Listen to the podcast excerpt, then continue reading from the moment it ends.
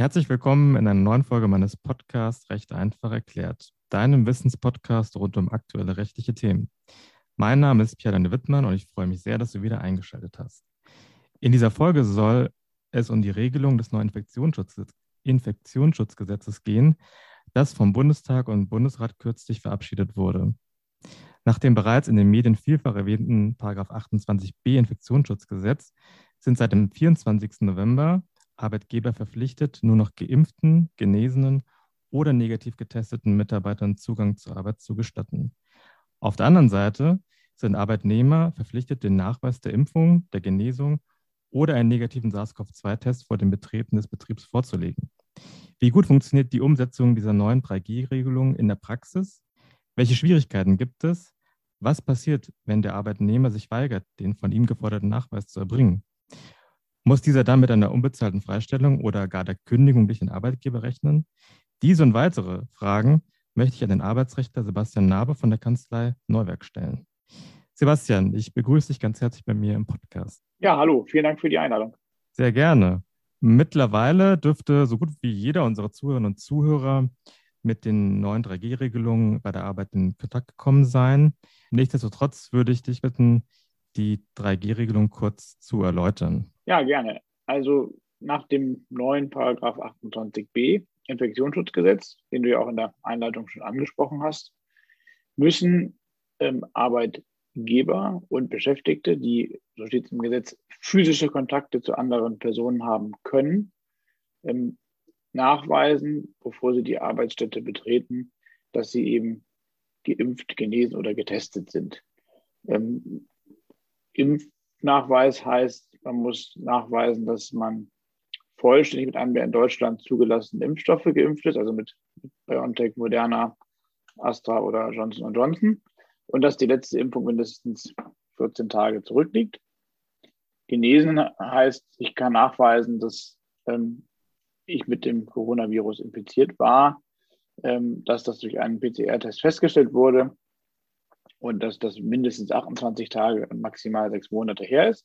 Und getestet bedeutet, nachweisen zu können, dass man entweder 24 Stunden äh, vor Zutritt zur Arbeitsstätte einen ähm, Corona-Schnelltest gemacht hat oder 48 Stunden äh, einen PCR-Test gemacht hat, der negativ ausgefallen ist. Jetzt ist ja so, dass sich die Regelungen vorrangig an, an Mitarbeiter richten, wobei ähm, mich da auch interessieren würde, ob das sozusagen nur festangestellte Mitarbeiter betrifft oder auch ähm, freie Mitarbeiter, die vielleicht nur gelegentlich ins Büro kommen und ob das auch für Besucher gilt. Also im Gesetz, in Paragraph 28b, ist die Rede von Beschäftigten.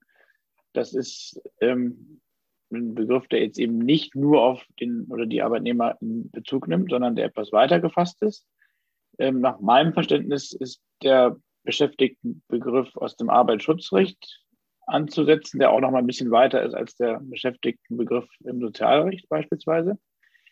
Und ich gehe davon aus, und so auch, glaube ich, die herrschende Meinung, sofern man von der nach so kurzer Zeit schon sprechen kann, dass ähm, eben sämtliche äh, MitarbeiterInnen, ähm, egal ob wirklich im Sinne eines Arbeitsverhältnisses festangestellt oder in Anführungsstrichen nur auf Basis eines Dienstvertrages wie ein Freelancer oder ein freier Mitarbeiter, dein Beispiel war der Nachtwächter äh, tätig ist, für alle diese Personen ähm, dürfte diese Nachweispflicht gelten. Ähm, insbesondere wenn man sich vor Augen führt, dass der Zweck gerade des Infektionsschutzgesetzes ja die Pandemiebekämpfung ist, würde ich davon ausgehen, dass ähm, man diesen Begriff möglichst weit auslegen muss.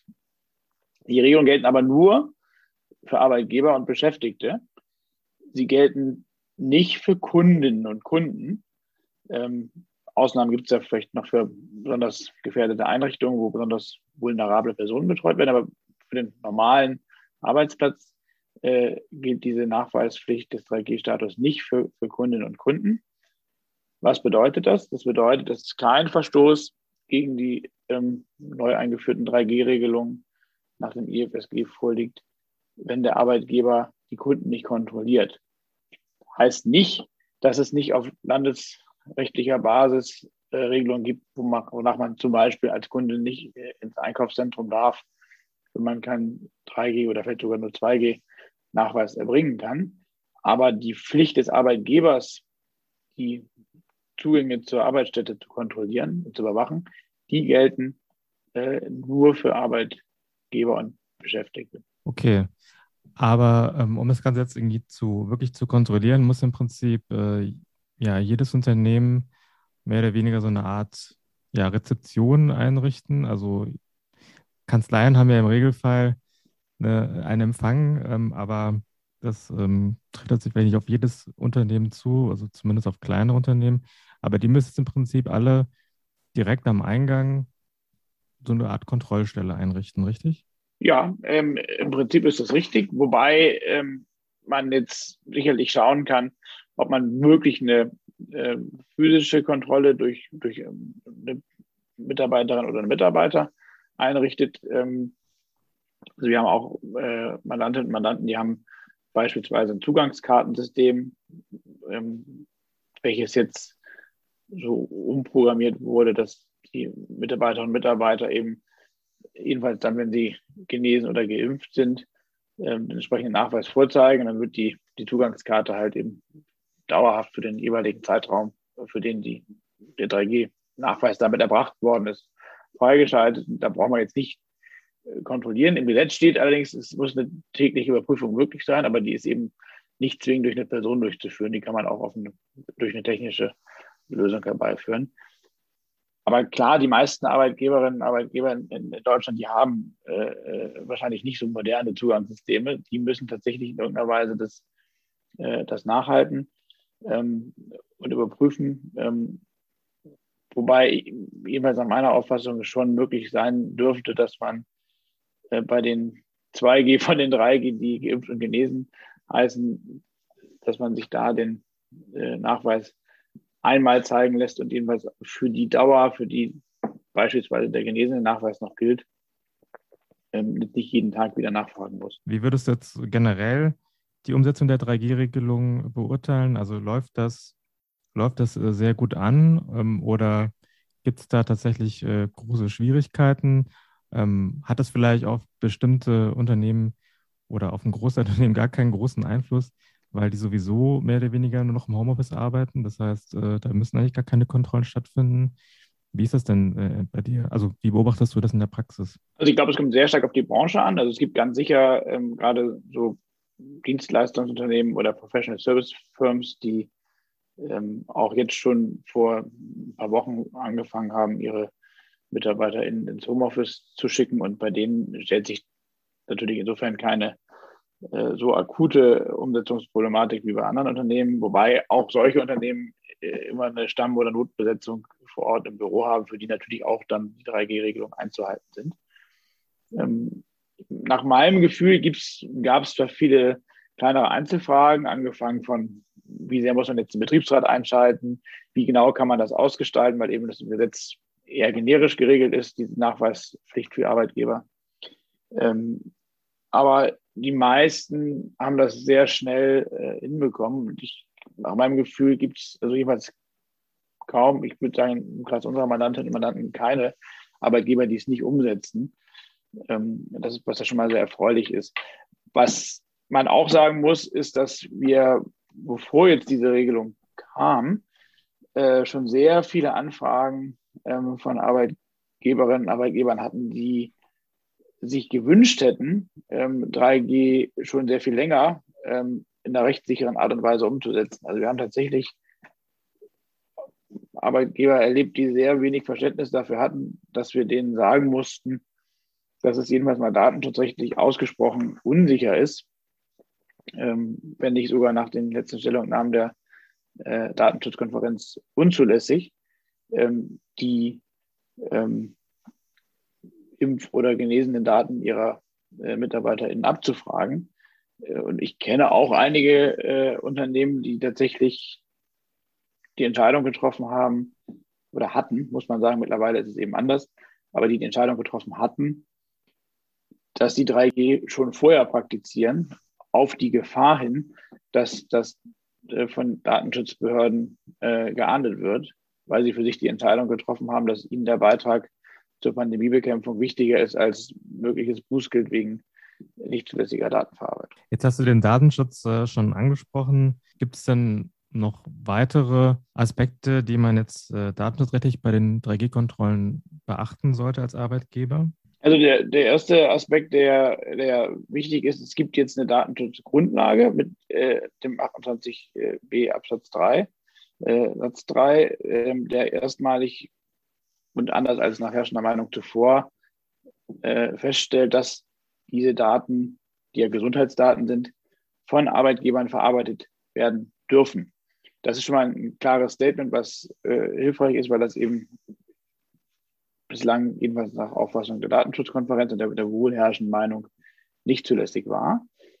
Das bedeutet aber, aber nicht oder umso mehr, dass die immer geltenden allgemeinen datenschutzrechtlichen Vorgaben einzuhalten sind. Also beispielsweise äh, die betroffenen Informationen über die Datenverarbeitung. Die muss selbstverständlich auch bei einer gesetzlich vorgeschriebenen 3G-Kontrolle erfolgen. Oder die Berücksichtigung der Grundsätze von Datenminimierung und Sparsamkeit. Oder die Verpflichtung des Arbeitgebers, ein Löschkonzept äh, aufzustellen. Das ist alles von Arbeitgebern, Klammer auf, wie auch im Übrigen, wenn andere Daten äh, ihrer MitarbeiterInnen verarbeitet werden, Klammer zu, zu berücksichtigen und umzusetzen. Jetzt war es ja gerade ähm, vor der Einführung der 3G-Regelung immer sehr problematisch, den, den Impfstatus der Mitarbeiter abzufragen. Da haben ja viele Datenschutzaufsichtsbehörden gesagt, ähm, das ist datenschutzrechtlich äh, unzulässig.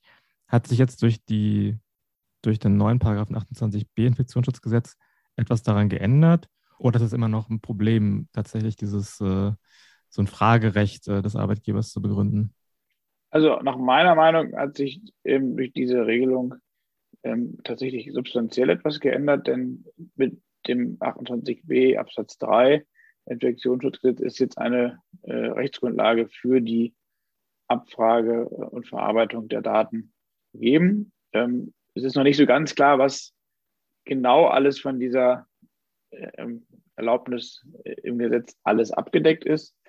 Ähm, Im Gesetz steht, dass Arbeitgeber die entsprechenden Daten verarbeiten dürfen. Und der Begriff der Verarbeitung ist datenschutzrechtlich ja der Oberbegriff für alle Unterformen ähm, der Nutzung, also wie beispielsweise der, der Speicherung auch, sodass ich davon ausgehe, dass ähm, mit dieser Grundlage beispielsweise auch für die Zwecke der äh, Nachhaltung der 3G-Nachweise ähm, die Speicherung zum Beispiel von Impfdaten erlaubt ist, um eben auf deine vorherige Frage zurückzukommen, zu vermeiden, dass jetzt der Impfnachweis jeden Tag an der Rezeption oder an, der Zugangskontrolle zum Werk zu zeigen ist.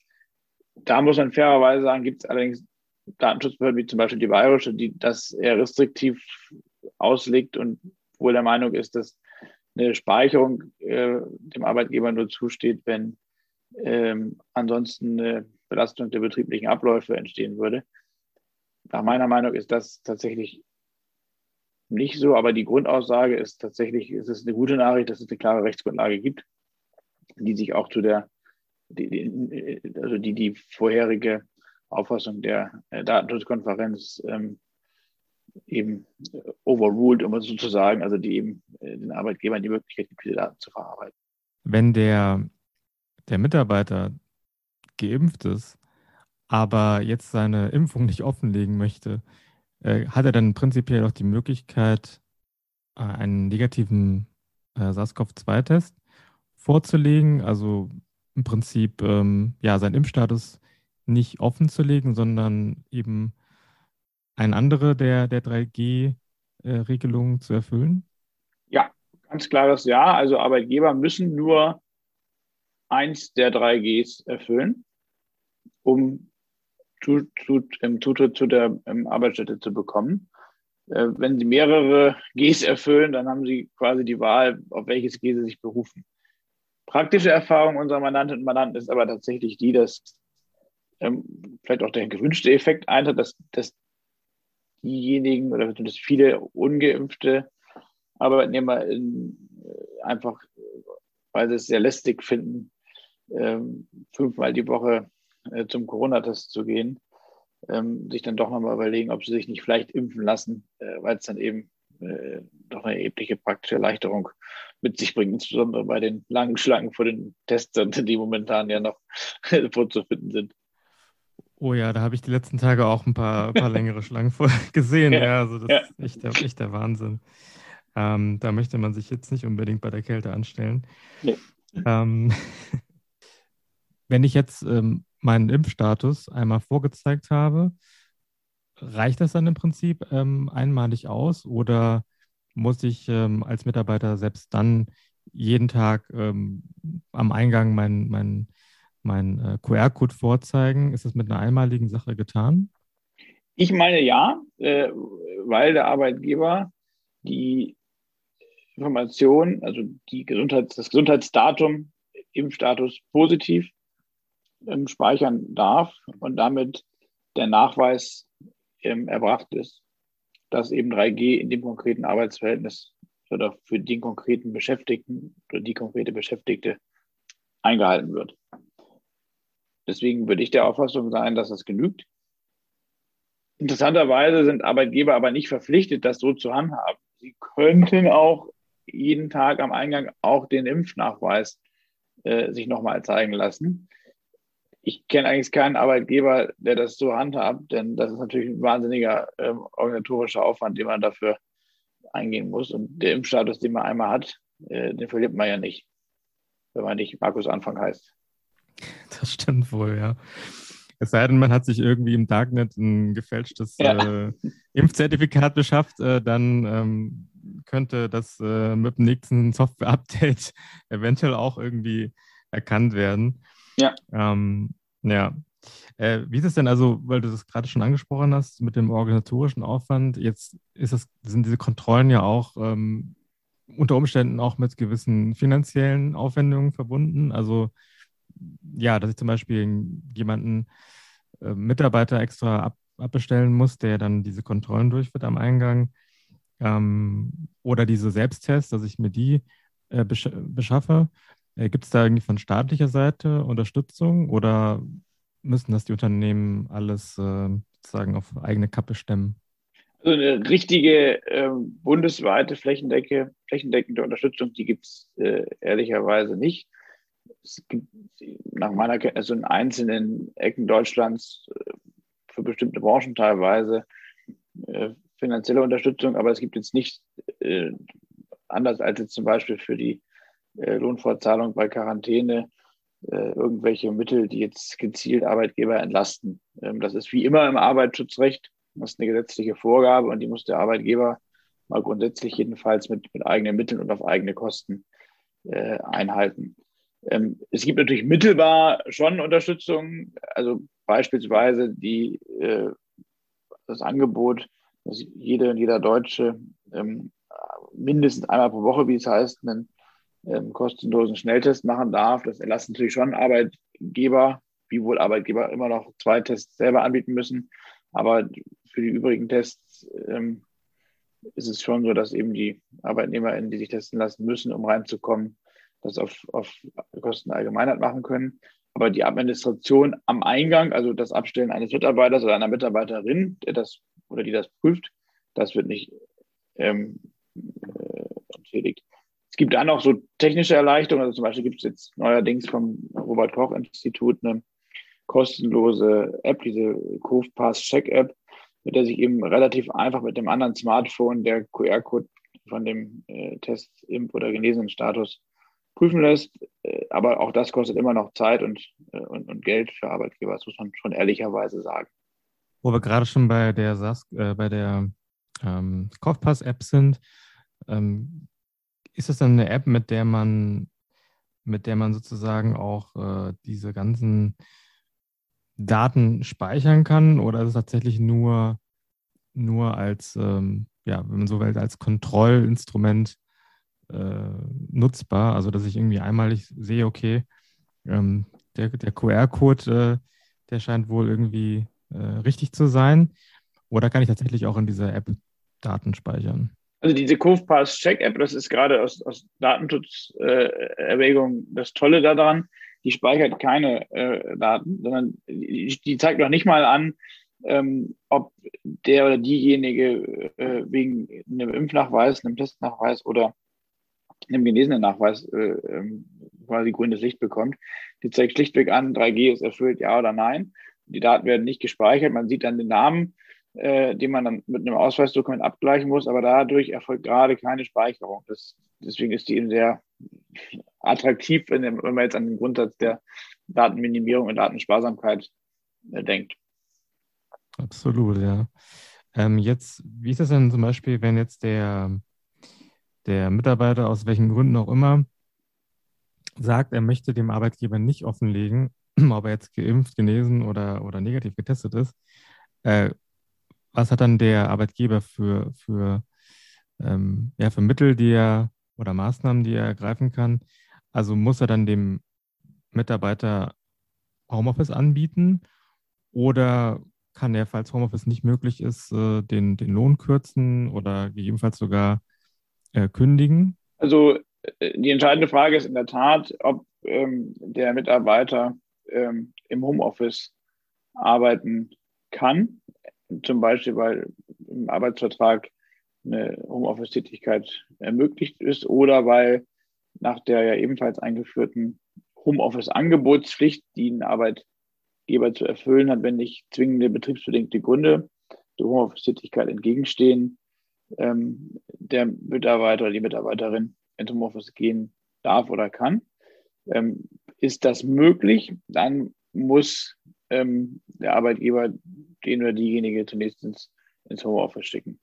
Und der Vergütungsanspruch bleibt bestehen. Und das ist auch in dem Sinne, weil es eben eine legitime ähm, Form von Arbeit ist, aus dem Homeoffice in den Fällen äh, kein Grund für eine Sanktionierung äh, durch Abmahnung oder Kündigung, dass der oder diejenige sich nicht bereit erklärt hat, den 3G-Nachweis zu erbringen. Handelt es sich aber um äh, jemanden, der nicht im Homeoffice arbeiten kann? Ganz einfaches Beispiel, weil es um eine Produktionsmitarbeiterin oder einen Produktionsmitarbeiter geht, der eben im Werk arbeiten muss und das nicht von einem äh, Heimarbeitsplatz machen kann. Dann ähm, bietet der diejenige seine Arbeitsleistung nicht ordnungsgemäß beim Arbeitgeber an, weil der Arbeitgeber sie oder ihn nicht ohne entsprechenden 3G-Nachweis beschäftigen kann. Das bedeutet zunächst mal, ähm, dass der Vergütungsanspruch des Arbeitnehmers oder der Arbeitnehmerin entfällt. Das gilt auch so wie immer der Grundsatz, ähm, kein Lohn ohne Arbeit und die ganzen Ausnahmetatbestände für kein Lohn ohne Arbeit wie ähm, Entgeltvorzahlung oder Paragraph 616 BGB, die sind allesamt nicht einschlägig. Ähm, und es liegt zusätzlich eine Pflichtverletzung äh, vor, ähm, die Arbeitgeber tatsächlich mit Ermahnung, Abmahnung und bei dauerhaftem Zustand, ähm, also dauerhafter Weigerung der Nicht-Vorlage ähm, eines der drei die äh, ähm, mit einer Kündigung ähm, geahndet werden können. Ähm, und das ist sicherlich was, was man in den nächsten Wochen in Einzelfällen äh, bei äh, Leuten, die eben sich sehr renitent zeigen, äh, auch verwirklichen wird. Da gehe ich fest von aus. Jetzt hast du schon ähm, darüber gesprochen, was den Mitarbeitern drohen kann, wenn sie sich nicht an 3G halten. Äh, was droht denn umgekehrt den Unternehmen, wenn sie die 3G-Regelung nicht einhalten? Also es droht ähm, bei Verstößen gegen diese Kontrollpflichten Bußgeld. Das ist ähm, das unmittelbar äh, schärfste, äh, was droht, in Höhe von bis zu 25.000 Euro. Ähm, muss dabei bedenken, dass ähm, auch die Regelungen im Infektionsschutzgesetz Teil auch des Arbeitsschutzes sind und dass es eben ja parallel auch noch ähm, Arbeitsschutzregelungen gibt, die über diese 3G-Nachweise hinausgehen. Also beispielsweise die Pflicht zur ähm, Umsetzung eines betrieblichen Hygienekonzepts. Äh, und dass letztendlich die ganzen äh, weitergehenden arbeitsschutzrechtlichen Sanktionen im allerschlimmsten Fall bis hin zu einer Betriebsstilllegung ähm, grundsätzlich auch immer als Damoklesschwert über einem Arbeitgeber schweben. Sicherlich nicht denkbar, dass das passiert, äh, weil die Pflicht zur Kontrolle von 3G-Nachweisen von Arbeitgebern auch dauerhaft nicht eingehalten wird. Da muss man auch realistisch sein. Aber äh, wenn jetzt das Nicht-Einhalten der 3G-Verpflichtung ein weiteres Element oder ein weiterer Verstoß neben sehr vielen anderen ist, kann das natürlich auch eine entsprechende Rolle spielen oder einen entsprechenden Beitrag ähm, auch in arbeitsschutzrechtlicher äh, Form haben.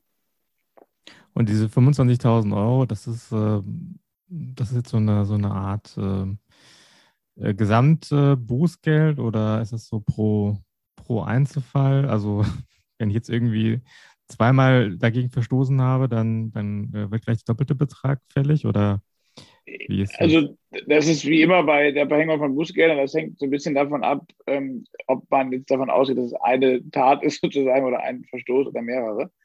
Ähm, also ich würde jetzt nicht so weit gehen, dass, dass ich sage, wenn jetzt ähm, ein Arbeitgeber die äh, 3G-Nachweise nicht täglich prüft, dass dann für jeden einzelnen Arbeitnehmer oder jede einzelne Arbeitnehmerin 25.000 Euro anfallen. Aber es ist auch nicht so, dass das die Obergrenze ist, ähm, die maximal für alle 3G-Verstöße insgesamt im Betrieb gelten. Das kann schon sein, dass eben für mehrere Verstöße mehrere Bußgelder verhängt werden. Ja. Hatte der Gesetzgeber eigentlich auch in dem Infektionsschutzgesetz vorgesehen, ähm, wer, welche Behörde die 3G-Regelung oder die Einhaltung der 3G-Regelung überprüft? Also, wenn ich äh, zum Beispiel jetzt nur an den öffentlichen Nahverkehr denke, da ist, das ist ja so, dass, dass es da auch irgendwie nicht so äh, 100% klar ist, wer das eigentlich übernimmt. Also, mir ist es schon mal passiert, dass ich jetzt im Bus ähm, von einem Polizisten überprüft worden bin. Ähm, ja, aber ich, frage mich, wie das, wie das bei den, bei den Unternehmen ist, also wie da, welche Behörde da praktisch äh, Kontrollen durchführt. Also das ist witzigerweise, obwohl es hier um, um ein Bundesgesetz sich handelt, äh, ist, die, ist die Durchsetzung ähm, ist landesrechtlich ähm, äh, äh geregelt. Ähm, aber es sind äh, nach meiner Kenntnis in allen Ländern die Arbeitsschutzbehörden, die das äh, vor allem überwachen. Beispielsweise wurde heute in Nordrhein-Westfalen angekündigt, dass, dass die Bezirksregierungen ihre nachgeordneten Arbeitsschutzbehörden angehalten haben, äh, in den nächsten Wochen Schwerpunktkontrollen auf 3G am Arbeitsplatz zu machen. Also ich würde davon ausgehen, dass es die, dass es die Arbeitsschutzbehörden sind. Es ist aber ähm, es ist, glaube ich, nicht ganz so unklar, wie, wie das, was, das Beispiel, was du gerade genannt hast, ähm, ähm, weil eben es schon eine behördliche Zuständigkeit gibt für ähm, Infektionseinhaltung am Arbeitsplatz, ähm, anders als eben bei der Kontrolle von Reisenden in der Bahn. Ja. Ja, jetzt ist ja so, dass ähm, zumindest nach meinem Kenntnisstand, die nach dem Infektionsschutzgesetz, die Länder auch äh, strenge Regelungen für Bundesland äh, erlassen können per Verordnung, äh, wenn es die Lage erfordert. Hm, wäre das irgendwie denkbar, dass ähm, jetzt zum Beispiel ein Land, was jetzt sehr hohe Inzidenzen hat, wie, wie, wie Bayern oder auch Sachsen, dass die dass sie eine 2G-Regelung äh, am Arbeitsplatz anordnen oder, oder kommen wir da mit der Verfassung äh, bzw. unserem Grundgesetz in, in, in Schwierigkeiten? Naja, also es ist ja auch äh, nach dem äh, modifizierten Infektionsschutzgesetz immer noch äh, möglich, dass ähm, die Landesparlamente ähm, entsprechenden Spielraum sogar auf Basis des Infektionsschutzgesetzes behalten, auf Basis von, ich glaube, 28a. Das wird zwar von dem einen oder der anderen Politiker in etwas anders kolportiert, das ist aber äh, mitnichten so, dass den Landesparlamenten jetzt ähm, mit dem Ende der äh, Notlage ähm, da die Möglichkeiten genommen worden sind. Ähm, und aus meiner Sicht äh, umfasst das jedenfalls mal punktuell für einzelne ähm, Branchen oder Betriebsarten auch die ähm, Einführung von strengeren Regelungen wie 2G und 2G Plus. Das gibt es übrigens auch schon in, in manchen äh, Ländern, zumindest für bestimmte Branchen.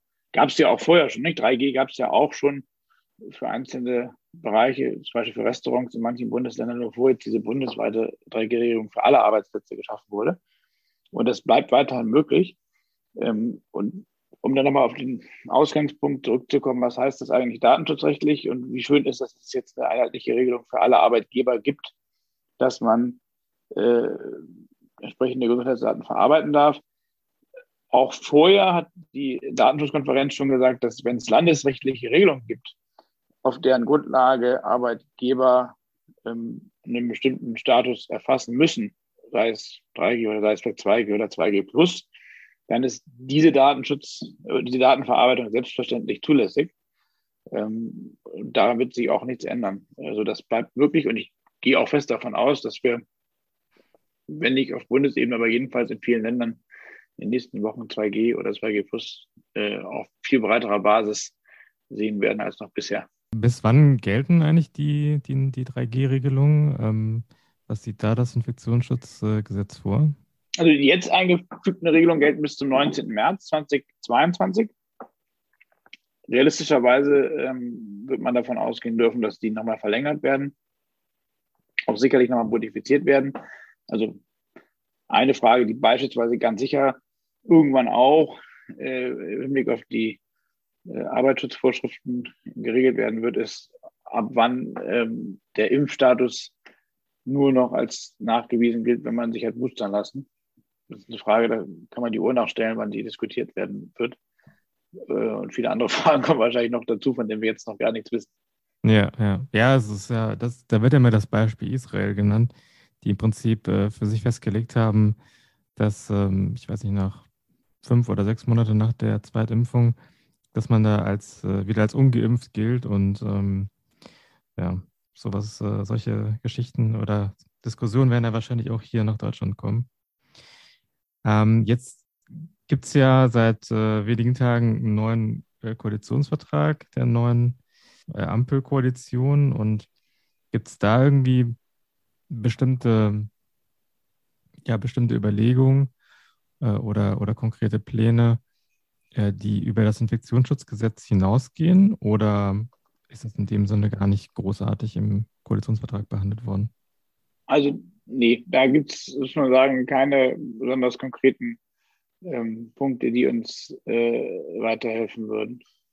Ähm, also, da gibt es viele Anknüpfungspunkte und Allgemeinplätze, aber nichts, wo ich jetzt konkret für das Thema 3G am Arbeitsplatz und was da in den nächsten Wochen passiert, was ableiten würde. Also, ich würde da tatsächlich wie bisher in der Pandemie äh, wenn ich jetzt als Arbeitgeber versuche zu antizipieren, was denn in den nächsten Wochen so passiert, ähm, tatsächlich so das OR auf die Schiene der, der Äußerung äh, von, von Olaf Scholz oder äh, dem oder der zukünftigen Bund, Bundesgesundheitsminister legen, um ein Gefühl dafür zu bekommen, womit man rechnen darf.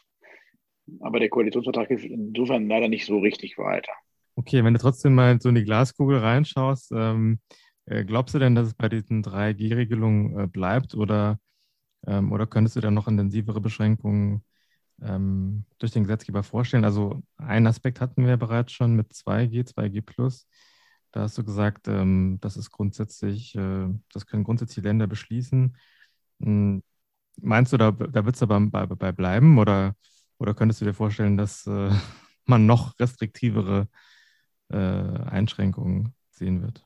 Also ich glaube tatsächlich, dass ähm, es jedenfalls zulässig wäre, dass man noch restriktivere Einschränkungen äh, bekommen wird. Die Frage ist ja immer, ähm, was tatsächlich auch, auch wissenschaftlich oder, oder medizinisch möglich ist. Also wenn es zum Beispiel irgendwann so, wie mal angekündigt, so Blitz-PCR-Tests gäbe ähm, oder eben ähm, wirklich ein Angebot von Boosterimpfung für alle Deutschen, bin ich mir ganz sicher, dass eben ich weiß nicht, wie man das dann nennt, ob zwei großes G und kleines G oder 4G äh, oder 5G, äh, dass da sozusagen die Anforderungen auch nochmal hochgeschraubt werden. Das halte ich auch für zulässig. Ich glaube auch, dass das sehr starken Sinneswandel gegeben hat, auch zu Recht, was die ähm, Eingriffsbefugnisse der ähm, Regierung oder der Länder anbetrifft. Nicht zuletzt auch bestätigt er gerade vom Bundesverfassungsgericht mit den Entscheidungen zur den Schulschließungen der Bundesnotbremse. Ähm, ich glaube, was auch nochmal erhebliche äh, Auswirkungen haben wird, auch aufs Arbeitsleben, ist die ja, wohl vor der Tür stehende allgemeine Impfpflicht ab, ich denke, ab Februar oder spätestens März. Ähm, da wird sich dann auch nochmal die Frage stellen, ähm, ob dann aus 3G oder 2G nicht vielleicht wirklich so eine Art 1G werden wird, ähm, beziehungsweise ob nicht ähm, möglicherweise zumindest für einzelne Tätigkeitsbereiche, ähm, damit wird man wahrscheinlich ja anfangen, ähm, also bei denen besonders vulnerable Personen betreut werden, ob es da nicht eben auch nochmal strengere Regelungen geben wird. Da, da würde ich sehr fest von ausgehen, dass das, dass das kommt.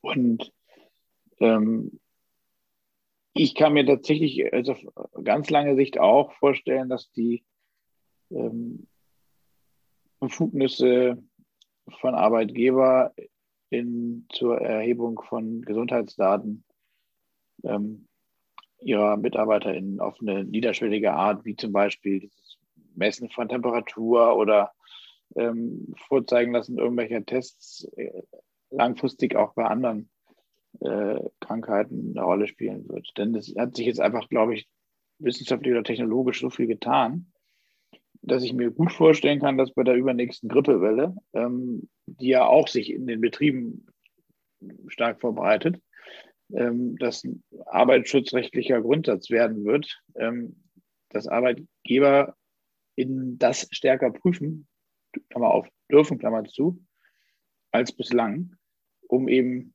ähm, da auch einen Beitrag ähm, zum einen zur, zur Bekämpfung solcher Krankheiten zu leisten, aber zum anderen vor allem, um eben auch äh, ihre MitarbeiterInnen besser zu schützen, die gesund an den Arbeitsplatz kommen und auch gesund bleiben wollen, wenn sie abends nach Hause gehen. Ja, ja, wir dürfen äh, definitiv gespannt bleiben, was die Zukunft äh, so bringen wird. Und ähm, ja, äh, ja, dann äh, danke ich dir auf jeden Fall für deine, für deine ähm, sehr guten Antworten und ähm, ja, auch deine, deine Vorhersagen in die Zukunft und ähm, auch für deine, für das Teilen deiner praktischen Erfahrungen, die äh, unseren Zuhörern sicherlich auch dabei helfen, das äh, Thema besser einzuordnen. Ja, ähm, jetzt nochmal an die Zuhörerinnen äh, und Zuhörer gerichtet. Ähm, also wenn dir diese Folge gefallen hat, dann würde ich mich freuen, wenn du meinen Podcast äh, abonnierst in deinem Netzwerk teilst, äh, deinen Freunden weitererzählst und ähm, Bekannten und auch in der nächsten Folge wieder einschaltest. Ich danke dir ganz herzlich, ähm, Sebastian, dass du hier dabei gewesen bist. Ja, vielen Dank, Pierre, und sehr gerne.